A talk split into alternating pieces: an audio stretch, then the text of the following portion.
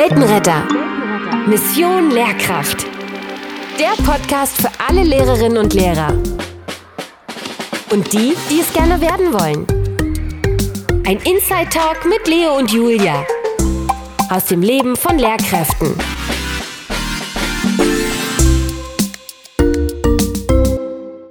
Hey, herzlich willkommen zu unserem Podcast Weltenretter. Mission Lehrkraft. Wir begrüßen euch zu unserer ersten Folge und wollen uns heute dem Thema widmen, welche Motivation eigentlich dahinter steht, Lehrkraft zu werden.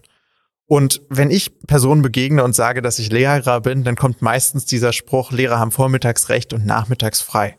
Heißt, die meisten Menschen verbinden, glaube ich, dass man viel Freizeit hat als Lehrer, dass man Ferien genießt, dass man gutes Geld verdient oder einen guten Sold bekommt und dass man einfach viel Freizeit hat zum Rumdümpeln. Aber ist das tatsächlich so?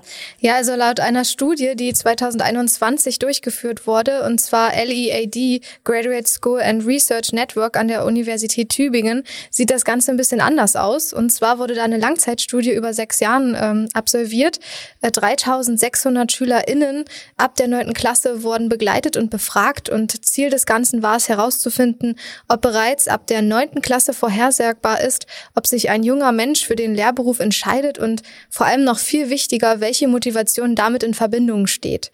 Und 487 von diesen 3600 haben sich tatsächlich für das Lehramtsstudium entschieden und den größten Einfluss hatten die Eltern. Ja, also das kann man, glaube ich, äh, gut auch auf mich beziehen, weil bei mir ist es tatsächlich so, ich stamme aus einer absoluten Lehrerfamilie. Meine Oma ist Lehrerin, mein Papa ist Lehrer, meine Mama ist Lehrer. Ich habe total viele Lehrer in meiner erweiterten Familie. Insofern hängt das sicherlich auch irgendwie quasi zusammen, dass man ähm, familiäre Hintergründe ein zum Lehramtsstudium oder zur Lehramtsausbildung bringen.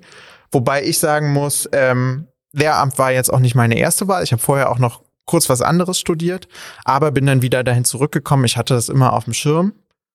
Ja, aber. Aber was war tatsächlich dann deine Motivation zu sagen, unabhängig jetzt mal von den Eltern, ich mache das jetzt doch? Also wie gesagt, ich hatte das Lehramtsstudium immer schon auf dem Schirm, hatte da Lust drauf, mit Menschen zu arbeiten und irgendwie sich selbst auch so ein bisschen zu verwirklichen. Hab dann ähm, eine Zeit lang Kulturmanagement studiert und habe aber relativ schnell festgestellt, dass das ja, dass dieses freie, ganz freie Arbeiten natürlich auch Risiken mit sich bringt und ich wollte schon auch die Sicherheit haben, die man als Lehrer genießt und ähm, bin dann wieder zum Lehramtsstudium zurückgekehrt oder ja, habe das angefangen. Wie war es bei dir? Warum hast du dich fürs Lehramtsstudium entschieden? Also tatsächlich aus dem Interesse heraus, äh, Raumschule zu entdecken. Schon als kleines Kind war ich immer total fasziniert, die Lehrer da zu beobachten und habe auch als äh, kleine Schülerin schon zu Hause immer mega oft Schule nachgespielt. Äh, da natürlich auch ein Stück weit meinen Schulalltag äh, verarbeitet. Und äh, jetzt muss ich hier mal kurz mich outen. Ich bin ein totaler Harry Potter-Fan. Und ich habe als Schülerin aber nie darauf gewartet, von Hogwarts den Brief zu bekommen, dass ich dort an der Zauberschule angenommen bin, sondern ich habe immer darauf gewartet, dass irgendwann mal der Brief kommt, dass ich da als Lehrkraft arbeiten darf. Und ähm, das hat sich jetzt so ein bisschen auch bei mir in der Schule mit eingegliedert, denn meine Kinder sind von dem Thema auch so fasziniert, dass wir jetzt tatsächlich auch so ein Hogwarts-Zimmer haben. Das heißt, mein Traum ist ein Stück weit auch in Erfüllung gegangen. Und die andere Motivation war eigentlich äh, der Religionsunterricht. Also ich habe äh, Religion ganz viel natürlich durch äh, meine eigene Perspektive als Schülerin wahrnehmen dürfen, äh, habe da aber gemerkt, dass das natürlich auch immer sehr das äh, Klischee bedient, es sei so ein Mal- und Bastelfach, wo man nur musiziert, wo man ein bisschen über Gott spricht und dem wollte ich einfach so ein bisschen eine andere Richtung geben und äh, war motiviert, eben ein Stück weit Religion auch noch mehr in der Schule zu verankern oder dem auch eine gewisse Berechtigung zu geben. Das ist interessant, dass du es ansprichst, diese Fachlichkeit. Das war bei mir sicherlich auch eine Motivation, dass man quasi ähm, ja sich in eine Fachwissenschaft schon auch ein bisschen reindenken kann und da den eigenen Interessen folgen kann und trotzdem die Möglichkeit hat, dann einen guten Beruf zu finden, der auch Spaß macht und nicht nur irgendwie, also bei mir ist es Geschichte, ich habe total gern Geschichtsunterricht gemacht in der Oberstufe damals und habe dann Geschichte studiert und muss jetzt aber trotzdem nicht im Archiv sitzen und irgendwelche Akten ähm, lesen. Das ist eigentlich ganz schön, so mit Menschen arbeiten, aber trotzdem dieses Fachliche auch so ein bisschen versieren. Ja, dann ähm, gibt's ja auch irgendwie die Frage, was muss man mitbringen als Lehrkraft? Welche Voraussetzungen braucht man da? Weißt du was dazu? Allgemein sollte man sehr interessiert daran sein, mit Kindern zu arbeiten oder mit Jugendlichen, je nachdem, welche Schulform man wählt. Äh, wenn das nicht gegeben ist, ja, dann lasst mal lieber die Finger davon. Ähm, und ich sollte auch eine große Reflexionskompetenz meiner Meinung nach mitbringen. Also zu gucken, zu analysieren, ähm, wo liegen meine Stärken und meine Schwächen. Darüber sollte man sich auch schon bewusst sein. Und ähm, fallen dir noch welche ein? Ja, also was soll man mitbringen? Ich denke, man muss einfach offen sein, man muss, ja, man muss sich auch trauen, man muss manchmal oder man muss immer in der ersten Reihe stehen und da präsent sein. Also man sollte kein Mäuschen sein, was, was sich versteckt. Man muss, glaube ich, auch auf eine gewisse Art robust sein und da was durchhalten und man muss, glaube ich, auch körperlich präsent sein können. Ich vergleiche das immer ganz gerne, wenn so Leute erzählen, sie arbeiten im Büro. Ähm, und sagen dann, ja, ihr arbeitet ja nur sechs Stunden, das ist immer total entspannt. Dann sage ich immer, das ist in der Schule aber anders. Ihr könnt in eurem Büro, ihr könnt doch mal am Handy da in zehn Minuten. Wenn das bei uns so ist, also bei mir, ich vergleiche es immer, ich sage, wenn ich in die Schule komme, dann ist das so wie auf die Bühne gehen und dann ist man präsent, dann ist man sechs Stunden präsent und auch wenn ich Pause habe und im Lehrerzimmer bin, bin ich präsent, weil eigentlich klopft es permanent gegen die Tür und irgendjemand will was. Eigentlich haben wir gar keine richtigen Pausen in der Schule.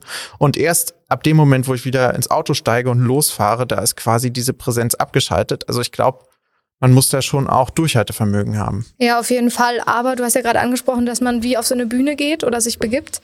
Da ist aber vielleicht der wichtige Faktor, dass man keine Rolle einnehmen sollte, sondern man sollte schon sehr authentisch sein als Lehrer. Das, glaube ich, ist auch noch ein Punkt, der ja. da eine ganz wichtige Rolle spielt. Ja, also damit war auch nicht gemeint, man soll was spielen, sondern man ist einfach permanent äh, sichtbar in dem Augenblick und man wird permanent beobachtet in der Schule. Immer gibt's 200 Augen, die irgendwie auf einen gucken im Schulflur. Selbst auf dem Pausenhof gucken die, was man macht und wie man sich verhält. Das muss man sich, glaube ich, bewusst sein. Und würdest du sagen, dass man als Lehrer oder als Lehrerin geboren sein muss oder ist das etwas, was man Stück auch im Prozess entwickeln kann? Jetzt könnte man natürlich wieder behaupten, ich habe das quasi durch die Gene aufgenommen, weil ich aus so einer Lehrerfamilie entstamme. Ich glaube es aber nicht, ähm, dass es so ist. Also ich glaube tatsächlich, man bekommt diese Lehrerpersönlichkeit dadurch, dass man es einfach macht. Ich glaube, es ist wichtig, dass man mit Menschen kommuniziert, dass man mit Kindern und Jugendlichen kommuniziert, dass man ähm, denen auch schon mal Dinge zeigt und erklärt. Aber ich glaube, das ist einfach ein Prozess und man kann sich das aneignen. Sicherlich ähm, ist es so wie bei allem, je früher man anfängt, also wenn man schon irgendwie mit 10, 11, 12, 14, keine Ahnung, im Sportverein anfängt und da Trainingsgruppen mit betreut, dann ähm, wächst man da, glaube ich, rein.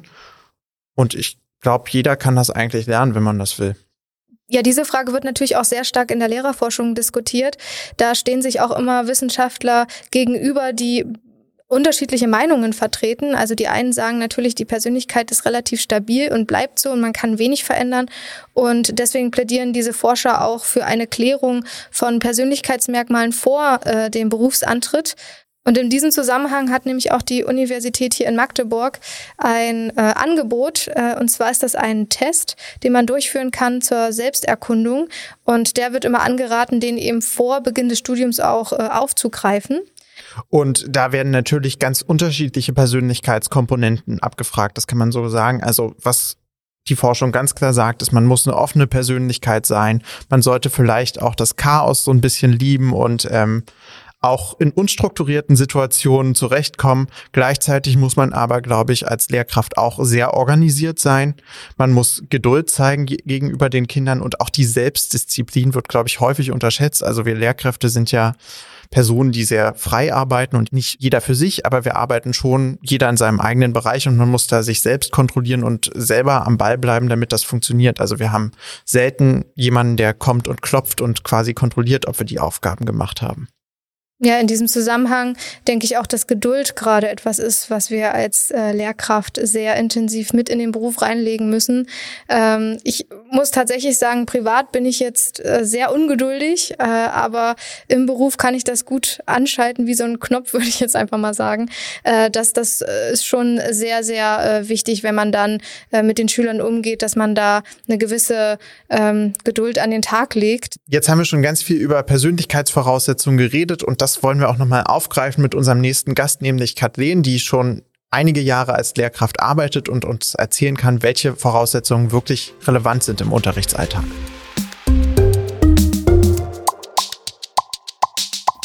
Ja, hallo erstmal Kathleen. Wir freuen uns unglaublich, dass du heute hier bist und vielleicht kannst du am Anfang erstmal einen ganz kurzen Umriss zu deiner Person machen.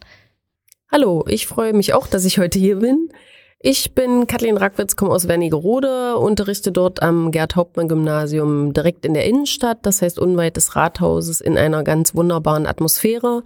Bin dort seit 24 Jahren Lehrerin für Sport und Biologie und seit acht Jahren jetzt nunmehr auch schon in der Schulleitung tätig, das heißt schulfachliche Koordinatorin und äh, bin da sehr begeistert dabei, an der Schulorganisation mitzuwirken und begeistere meine Schüler nebenbei auch noch äh, als Betreuungslehrerin für Jugend forscht. Und dann ist eigentlich mein äh, Berufsalltag vollständig ausgefüllt mit okay. diesen ganzen Dingen. Okay. Und äh, Jugend forscht, was kann man sich darunter vorstellen? Jugend forscht ist ein äh, bundesweiter Naturwissenschaftswettbewerb, das heißt für MINT-Fächer, die entsprechende Nachwuchsförderung dann für diese Fachbereiche organisieren. Dort äh, bearbeiten die Schüler Projekte, die sie dann äh, schriftlich niederschreiben und dann in einem Wettbewerb einer Jury vorstellen.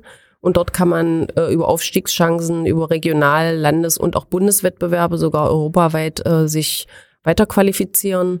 Und die haben, nutzen das gleich noch als Anerkennung beziehungsweise Referenz für ihre weiteren Berufsausbildung oder Studienplätze. Äh, weil viele Universitäten das honorieren, dass man bei solchen Wettbewerben startet, weil das halt was Zusätzliches ist. Jetzt hast du ja auch den Punkt der schulfachlichen Koordinatorin angesprochen. Was können wir uns denn darunter vorstellen? Das ist die erweiterte Schulleitung. Das heißt, äh, neben dem Schulleiter und dem stellvertretenden Schulleiter gibt es einen Oberstufenkoordinator, der für die Abiturgeschäfte in einem Gymnasium zuständig ist. Und ich als schulfachliche Koordinatorin organisiere alles, was außerhalb des Unterrichts läuft. Schulfeiern, Feste, Praktika, Studienorientierung für SchülerInnen, des Weiteren auch ähm, Kooperationen mit äh, Externen, die sich in Stadt und Umfeld so ergeben. Also da gibt es eigentlich viele Aktivitätsmöglichkeiten und man hat halt über Leitungssitzungen immer den direkten Draht zum Schulleiter. Okay, und ja, vielleicht kommen wir jetzt noch mal so an den Anfang zurück, wie es war. Also ich weiß, wie es bei mir war. Ich wollte schon von ganz klein auf Lehrerin werden. Wie sah das denn bei dir aus? Ich bin in Magdeburg hier vor Ort äh, an die EOS gegangen. Äh, die gibt es sogar noch. Meine EOS Geschwister Scholl heißt ja jetzt Scholl-Gymnasium. Da habe ich äh, das Abitur abgelegt und wollte eigentlich vorher immer Medizin studieren und dann hatte ich aber in meiner Oberstufenzeit am äh, Scholl-Gymnasium einen tollen Biolehrer. Mein Vater ist Lehrer und ich habe gedacht, ach nö, das kann eigentlich nicht schlecht sein. Dann äh, gehe ich auch diesen Weg. Biologie hat mich immer interessiert. Sportler war ich von klein auf als Turnerin und dann war eigentlich der Weg geebnet. Damals äh, im Übergang äh, zur Wende gab es ja nur spezifische Fachkombinationen. Da war also Sportbiologie so eine klassische Sache. Und dann habe ich gesagt, na ja, in Halle kann man das studieren und dann ging's los. Und wie sah allgemein dein Studium dort aus? Also welchen Umfang und äh, ja, was gab es sozusagen alles dort, was man äh, absolvieren musste? Die F Verschulung war damals noch sehr, sehr groß. Das heißt, wir hatten für äh, jedes Semester ein quasi einen Stundenplan, den wir an der Universität dann abgeleistet haben. An der MLU in Halle war das in den Fachbereichen Sport und Biologie also sehr straff organisiert. Wir mussten in allen Bereichen tätig sein. Das ist nicht mehr so wie, also heute haben die ja ausgewählte Bereiche. Sie können was abwählen. Wir mussten damals alles machen. Beispiel aus dem Sport. Alle Sportarten wurden durchlaufen, damit man ein ordentlicher Sportlehrer wird. Da hat also auch äh, eine junge Absolventin nach dem Abitur Fußball gespielt und wir haben Wasserspringen gemacht. Ob das nun schulrelevant war oder nicht, das spielte da erstmal keine Rolle. Wir wurden also zu Spezialisten ausgebildet. Genauso war es in der Biologie auch. Und dann musste man das entsprechend runterbrechen für die Schule. War eine sehr ausgefüllte Zeit. Naja, Studienzeit ist natürlich auch super. Ging uns damals auch so. Ich habe von 1990 bis 1995 studiert. Und ja, das war also sehr anstrengend, aber auch sehr schön. Jetzt haben wir schon so ein bisschen die Herausforderungen raushören können. Ähm, Gab es Momente, wo du gesagt hast, oh Gott, schaffe ich das? Oder warst du immer top motiviert und hast gesagt, ich, ich will das, ich habe das große Ziel äh, vor Auge, ich will Lehrkraft werden? Dann ähm, let's go. Ja, letzteres. Also ich habe mich da sehr wohl gefühlt, habe mich da äh, wieder entdeckt in dem Bereich, in dem ich auch wirklich tätig sein will, was ich dazu sagen muss, dass so schulpraktische Übungen, das heißt, dass wir als Studierende auch in die Schulen gegangen sind, um da schon mal zu probieren, wie ist das Unterrichten, das war, kam ziemlich kurz. Es gab Praktika, die aber äh, dann dem einen oder anderen schon gezeigt haben, okay, das ist dann doch nichts für mich, da vor Schülern äh, mein Mann oder die Frau zu stehen. Und ich fand das von Anfang an toll. Ich wollte mein Wissen weitergeben, ich wollte die begeistern und da kann ich jetzt auch, ich bin auch in der Referendarsausbildung an meiner Schule tätig, kann das auch immer so wieder so weitergeben an meine Livs, die dann den Weg ins Lehramt gehen und das ist einfach ein wunderbarer Beruf. Hm, jetzt hast du schon mal angesprochen, dass manche eben sich ein bisschen unsicher waren oder auch gezweifelt haben. Äh, ich muss persönlich sagen, dass es mir auch so ging und äh, ich mich immer auch so gefragt habe, braucht man so eine gewisse Lehrerpersönlichkeit oder eben auch nicht? Und äh, da würde mich interessieren, was sagst du dazu? Braucht man das oder wenn, was umfasst das für dich? Eine Lehrerpersönlichkeit hat man ja nicht von Anfang an die bildet sich heraus. Man muss sich da selbst ausprobieren, kann vielleicht von Mentoren lernen, muss sich selbst ein bisschen reflektieren. Das, also reflektieren können muss man sich auf jeden Fall. Das finde ich, das ist ein, eine gute Eigenschaft, die einen weiterbringt. Ich weiß jetzt nicht, wie es bei dir war, ob eine Eigenreflexion dich da vorangebracht hat und du dich jetzt als Lehrerpersönlichkeit da gut fühlst? Ja, auf jeden Fall. Also bei mir war es tatsächlich so, äh, dass ich immer so von außen gehört habe, man braucht so die Lehrerpersönlichkeit, man muss das irgendwie alles schon vorher sein, man wird es nicht. Und äh, ich habe dann immer nach links und rechts geschaut und ich hatte gerade so ein bisschen auch in der Schule damit zu kämpfen, dass ich doch immer sehr schüchtern war und dachte so, äh, ob das dann richtig so für mich ist. Ne? Und da haben mir auch gerade so die Praktikas sehr geholfen und einfach die Motivation angetrieben, dass das auch der Beruf ist, den ich später tatsächlich tatsächlich auch ausüben will. Und das sind halt gewisse Dinge, an die man wahrscheinlich auch arbeiten kann. Das hast du ja auch angesprochen, ähm, weil es ja immer wieder den Unterschied gibt. Einige sagen, Lehrerpersönlichkeit äh, oder sagen wir mal Allgemeinpersönlichkeit kann man nicht entwickeln, sondern das ist halt sehr stabil. Aber du hast ja jetzt bereits gesagt, dass man schon hier und da auf jeden Fall daran arbeiten kann. Ja, und die, äh, ich bin jetzt 25 Jahre im Schuldienst. Die Zeit macht ja auch was mit einem. Das heißt, man entwickelt sich weiter und die also Lehrerpersönlichkeit, das klingt immer so, so abgehoben. Also das, das ist einfach, man muss ja authentisch sein. Man muss irgendwie sich dabei wohlfühlen bei dem, was man tut, muss mit den jungen Menschen arbeiten können. Als ich ähm, nach dem Studium äh, meine erste Klasse übernommen habe, äh, da war ich 26, die waren 18, meine, äh, mein erster Abiturjahrgang. Da ist natürlich eine, eine geringe Spanne zwischen. Jetzt sieht das natürlich ein bisschen anders aus nach den Jahren, aber irgendwie muss man ja Wege finden, die Schüler trotzdem zu erreichen, zu begeistern. Und das ist eben nicht bloß mit irgendwelchen digitalen Methoden, sondern einfach echt sein. Ja, ja das finde ich ist ein ganz wichtiger Punkt, was du sagst, dieses authentisch sein. Also ich glaube, man muss wirklich authentisch sein, man muss sich selbst darstellen und nicht irgendwie verstellen. Das merke ich auch ganz häufig bei Kollegen, die irgendwie versuchen, was aufzuzwingen. Also irgendwie so diesen Lehrercharakter darzustellen, dieses ordentliche und ich bin hier Herr, Herr Lehrer und ich bin ganz vorbildlich, ähm, das muss man auch sein. Ansonsten wird's total unrealistisch und das merken die Schüler so schnell und dann ist man einfach unten durch. Das ist richtig. Aber ähm, die loten natürlich auch sehr schnell aus, die SchülerInnen, wie sie die kleinen Lücken und Tagesunpässlichkeiten äh, nutzen können. Aber auch das muss man für sich eingestehen. Dann muss man eben mal sagen, okay, heute ist nicht so ein guter Tag Genau wie es bei den SchülerInnen ja auch läuft. Und dann geht's weiter. Ja, man muss, glaube ich, einfach Mensch sein ja. und nicht irgendwie was darstellen wollen. Genau. Und ich sage mir auch, wenn ich in einer äh, sag ich mal, Innenstadt äh, von den Schülern gegrüßt werde oder die mich auf ein Gespräch anhalten, dann freue ich mich immer ganz doll, weil ich sage, das ist besser, als wenn sie sich hinter der nächsten Ecke verstecken und weglaufen, ja. Ich freue mich immer nicht so doll, wenn wir uns im Supermarkt treffen und gerade die Weinflaschen in meinem Einkaufswagen oh, ja. drin sind. Das finde ich immer ist so Na der ja, Moment, wo es ein bisschen peinlich werden kann. Aber ja, Na, dann muss man halt einen anderen ja. Supermarkt wählen. Ja, allgemein haben die Schüler immer so die die Sicht oder die Perspektive, man kommt halt nur im Raum Schule vor. Also wenn man dann wirklich sich beim Einkaufen trifft, habe ich immer ganz oft das Gefühl, dass die Schüler dann sagen, was, du gehst auch einkaufen? Wo ich denke, ja, irgendwo muss es ja auch herkommen. Ne? Also ja, ähm, du hast auch ähm, oder man merkt es auch sehr, dass du sehr begeistert äh, von deinem Beruf bist. Und jetzt vielleicht mal die Frage, was gefällt dir besonders an deinem Beruf?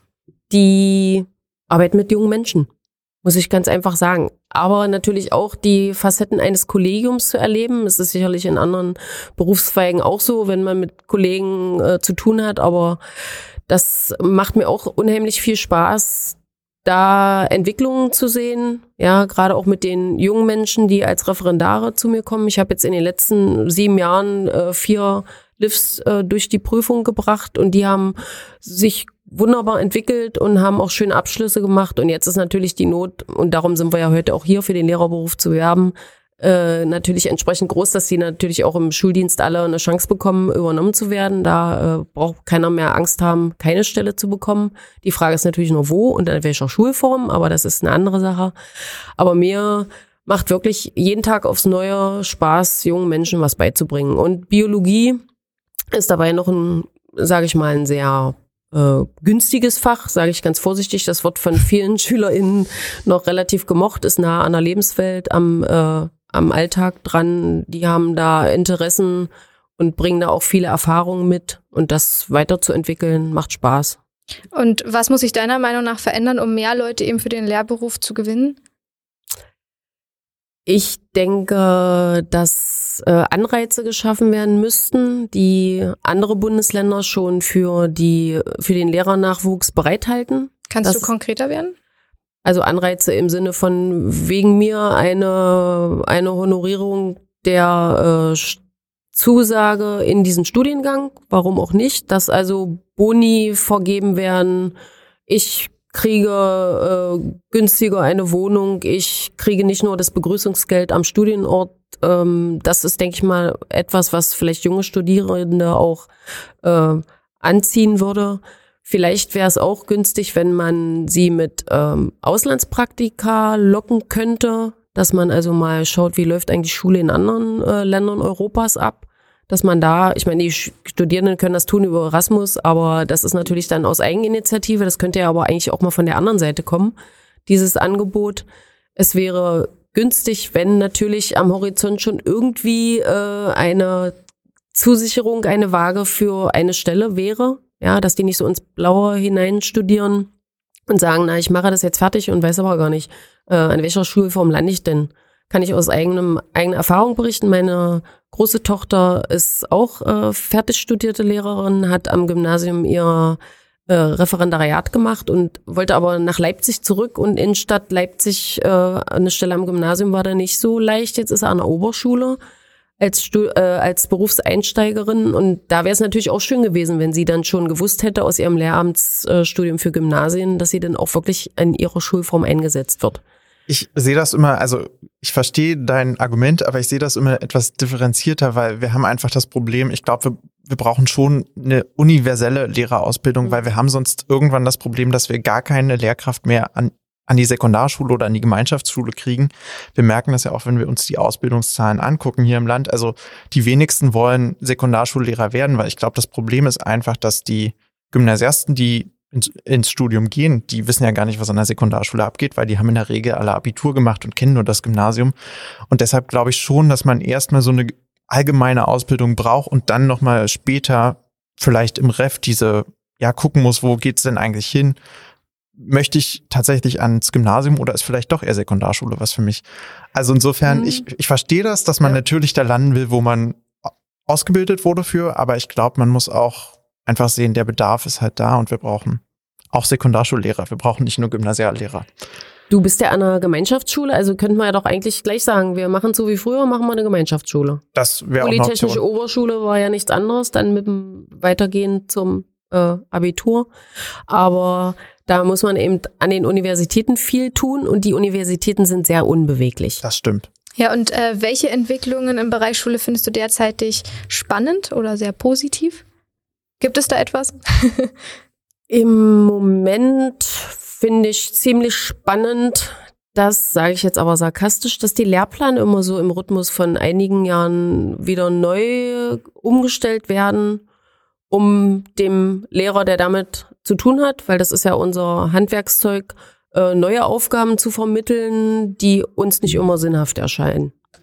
Das ist also eine schwierige Sache. Äh, der Trend lässt sich aber sicherlich nicht durchbrechen, weil auch die äh, Didaktik und Methodik natürlich sich weiterentwickelt. Das äh, stelle ich gar nicht in Abrede, aber ich muss sagen, das sind so Komplikationen im Schulalltag, die wir eigentlich nicht gebrauchen können. Mhm. Weil die Arbeit mit den jungen Menschen wird ja nicht leichter. Ja, da machen wir uns auch nichts vor. Das, was an die weiterführenden Schulen aus den Grundschulen übergeben wird, äh, ist einer sehr starken Binnendifferenzierung unterzogen und das können wir gar nicht leisten. Ja, du hattest vorhin schon erwähnt, du bist quasi am Gymnasium. Jetzt vielleicht nochmal die Frage, es gibt ja so Lehrkräfte, die wechseln alle fünf Jahre mal die Schule, um irgendwie ähm, immer mal was anderes zu sehen. Bist du schon immer da oder schon lange da und bist du in deinem Kollegium angekommen? Sagst du, das ist so wie meine zweite Familie und hier möchte ich bleiben bis zur Rente? Oder sagst du, äh, ja, nochmal was anderes sehen in fünf Jahren ist auch eine Option? Durch die äh, Geburten meiner zwei Töchter bin ich äh, jeweils in der Erziehungszeit äh, mal abgeordnet gewesen, obwohl ich eigentlich ein volles, einen vollen Mutterschutz beziehungsweise ein Erziehungsjahr machen wollte. Und da hat mich der Weg sogar auch äh, nach Ilsenburg an die Sekundarschule verschlagen. Das heißt, das war für mich eine sehr lehrreiche Zeit, dort mit den Schülern zu arbeiten, die Inhalte entsprechend äh, runterzubrechen auf das Niveau, was dort gefordert ist, mit diesen jungen Menschen zu arbeiten. Das hat mir auch Freude bereitet. Es war aber auch emotional anstrengend. Und ich war dann froh, dass ich wieder an meinem Gerd-Hauptmann-Gymnasium zurück war. Bei meiner zweiten Tochter habe ich dann nochmal eine äh, halbjährige Abordnung an ein Gymnasium nach Halberstadt äh, gehabt. Das heißt, ich habe auch andere Schulen erlebt, habe andere Kollegien erlebt und ich muss sagen, ich war immer wieder bestrebt, zu meiner Schule zurückzukommen. Und wenn du sagst, das ist so irgendwas wie die zweite Familie, das stimmt. Das ist, man hat sicherlich da einen harten Kern von Kollegen, die einem gut tun und mit denen man auch äh, Schul übergreifend beziehungsweise über den Schulzaun hinaus etwas unternimmt. Aber das ist eine Bereicherung des Lebens, die also nicht bloß mit der Arbeit zu tun hat, sondern auch äh, sich mit dem Freizeitbereich verschränkt. Und das ist unheimlich wohltuend. Ja, das würde ich, glaube ich, auch unterstützen. Also ich würde auch sagen, mein Kollegium ist schon auch wie eine zweite Familie oder der harte Kern, weil man sich, glaube ich, auch über so viele Probleme und äh, Sorgen, Nöte irgendwie austauscht und oft mal ja irgendwie den Dampf ablässt. Und das schweißt schon zusammen, würde ich auch mitgehen. Aber trotz allem ist zumindest meine Perspektive, ich möchte schon noch mal was anderes sehen, auch wenn dann vielleicht irgendwie dieser Teil Familie fehlt, weil ja. Naja. Ein Zurückkommen ist ja nicht ausgeschlossen. Genau. Ja, aber ihr seid ja jung, ihr könnt das ja machen, unbedingt. Also genau. das würde ich euch auch empfehlen. Ja. Ihr seid jung, probiert euch aus, äh, wenn es da noch, äh, sag ich mal, Optimierungsmöglichkeiten gibt an anderen Schulen auf jeden Fall, aber ich aus meiner Sicht, ich bin jetzt 51 Jahre alt, nee, ich möchte einfach nicht mehr mich ausprobieren. Ich äh, bin mit meiner Schulleitung da an so vielen Stellschrauben unterwegs und das ist das, was mich ausfüllt. Ich brauche keine andere Schule. Also die Schulentwicklungsplanung Harz ist ja jetzt da so ein bisschen am Umsortieren, aber da gibt's ja dann auch noch genug Neues zu tun für mich und darum brauche ich eigentlich keine andere Schule. Es ist schön bei uns und darum, ich meine, man soll ja nicht zum Gewohnheitstier werden, aber wenn man sich wohlfühlt, dann kann man auch da bleiben, wo es schön ist. Äh, ich ich glaube, du hast ja auch, das hat man schon rausgehört, du hast ja viele Aufgaben und gestaltest die Schule ja aktiv mit oder das Schulleben. Und ich glaube, das verwurzelt einen ja noch mehr, wenn man irgendwie so Teil der, wenn man es so machen kann, wie man es gerne möchte. Im genau. besten Fall. Genau. Genau, wir haben jetzt also abschließend gehört oder wir haben es rausgehört, dass du dir jetzt nichts anderes mehr vorstellen kannst. Äh, jetzt von Schulwechsel an äh, bezogen, aber auch allgemein kannst du dir nichts anderes berufliches mehr vorstellen. Nee, auf gar keinen Fall. Und kann auch nur jedem empfehlen, probiert es aus. Es ist ein schöner Beruf. Es macht einfach Spaß. Ja, und damit bedanken wir uns ganz, ganz herzlich bei dir. Vielen Dank, dass du heute hier warst. Gerne. Ja, und zur Frage der regelmäßigen Lehrplananpassung haben wir uns eine Expertenmeinung eingeholt. Wir haben nachgefragt beim Landesinstitut für Schulqualität und Lehrerbildung Sachsen-Anhalt, welche Gründe gibt es für regelmäßige Lehrplanumstellungen. Weltenretter. Weltenretter. Mission Lehrkraft. Mein Name ist Dr. Uta Bentke. Ich arbeite am Landesinstitut für Schulqualität und Lehrerbildung Sachsen-Anhalt bin dort Leiterin des Fachbereichs Schul- und Unterrichtsentwicklung und unter anderem verantwortlich für die Lehrplanarbeit. Ja, wenn man über die Gründe von Lehrplananpassungen spricht, sind zunächst die Aufgaben von Schule und Unterricht in den Blick zu nehmen. Die zentrale Aufgabe ist ja, Kinder und Jugendliche auf ihr zukünftiges Leben vorzubereiten. Daher sind die aktuellen Entwicklungen, wie beispielsweise die Veränderung unserer Lebenswelt durch Digitalisierung und Klimawandel, unbedingt zu berücksichtigen. Für das Agieren in der heutigen und zukünftigen Zeit ist es unerlässlich, dass die Kinder und Jugendlichen ihr Wissen so variabel anwenden können, dass sie durch vernetztes Denken auch zu Problemlösungen beitragen können. Für die Entwicklung der dafür erforderlichen Kompetenzen sind immer auch fachwissenschaftliche und fachdidaktische Entwicklungen zu berücksichtigen. Um dies bundesweit zu sichern, gibt es zentrale Vorgaben der Kultusministerkonferenz, die dann verbindlich durch die Bundesländer in die Lehrpläne einzuarbeiten sind. Ein weiterer Grund für Lehrplananpassungen sind strukturelle Veränderungen in der Unterrichtsorganisation. Das ist immer dann der Fall, wenn sich Verordnungen, die durch die Bildungsministerien erlassen werden, im Wesentlichen ändern. Ein Wort noch zur Lehrplanarbeit. Diese erfolgt im Auftrag des Bildungsministeriums, im LISA, in Zusammenarbeit mit Lehrkräften und den Universitäten des Landes. Dazu gibt es dann jeweils auf dem Bildungsserver Informationen und Ausschreibungen für die Mitarbeit. So, und abschließend an dieser Stelle wollen wir natürlich auch immer ein Stück weit die Folgen zusammenfassen. Heute ging es ja vor allem um die Motivation und wir haben gelernt, dass die Motivation zur Ergreifung der Lehrertätigkeit sehr vielseitig ausfällt.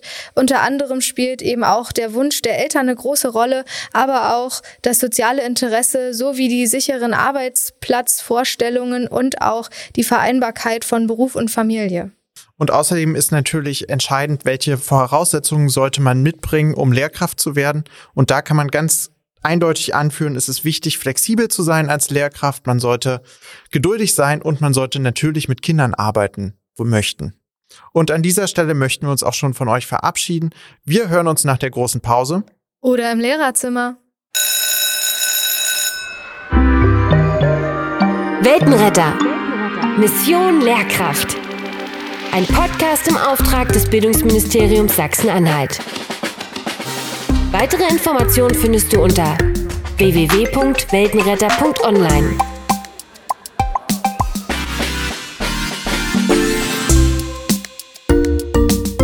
Person und Funktionsbezeichnung gelten jeweils in weiblicher und männlicher Form.